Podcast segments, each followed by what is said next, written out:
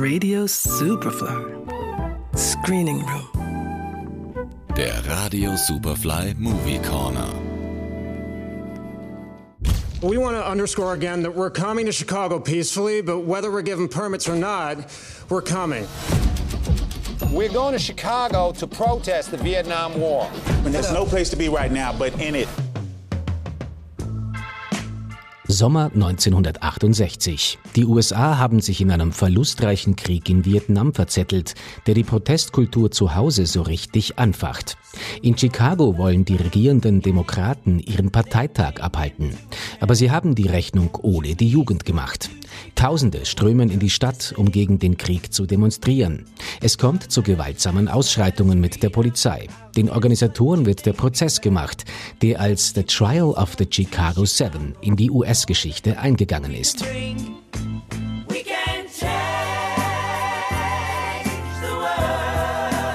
Wenn man die Stimmung in den USA der späten 60er Jahre mit der von heute vergleicht, könnte man meinen, das Land wäre in einer Zeitschleife gefangen. Damals wie heute zieht sich ein tiefer Riss zwischen progressiven und konservativen Kräften durch die Gesellschaft, der das Schreckgespenst eines Bürgerkriegs heraufbeschwört. 1968 ist der gemeinsame Nenner der Protestbewegung der Kampf gegen den Vietnamkrieg. Die zu Beginn friedlichen Demos werden von der Polizei schließlich niedergeknüppelt, Hunderte werden verletzt. Die wenige Monate später regierenden Republikaner unter Nixon machen den Organisatoren den Prozess und lassen dabei keinen Zweifel, dass die Schuld für sie bereits feststeht. We watched for a decade while these rebels without a job tell us how to prosecute a war. They're going to spend their 30s in a federal facility. Die sieben Angeklagten repräsentieren dabei das ganze Spektrum der Protestbewegung, von radikal bis moderat, vom schillernden Hippie Abby Hoffman bis zum moderaten Realo Tom Hayden. Und dann ist da auch noch das Black Panther Führungsmitglied Bobby Seale, der ursprünglich Achte der Chicago Seven, der wegen offensichtlicher Beweismängel freigesprochen wird. Dagegen kann nicht einmal die Voreingenommenheit des zuständigen Richters etwas ausrichten.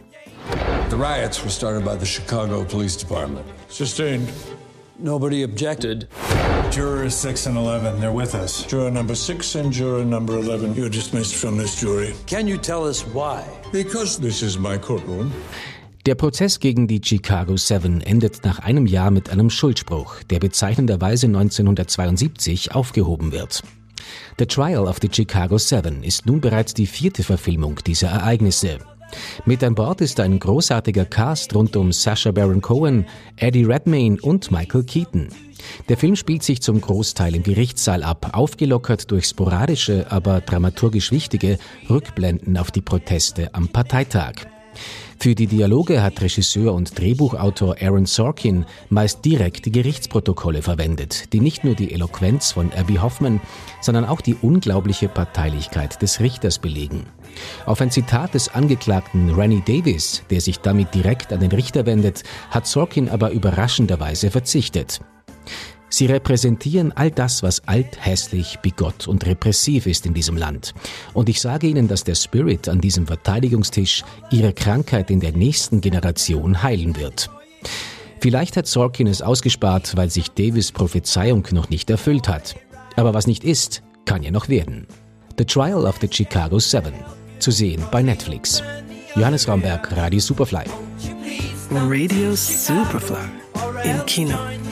Screening Room. Präsentiert von Filmarchiv Austria.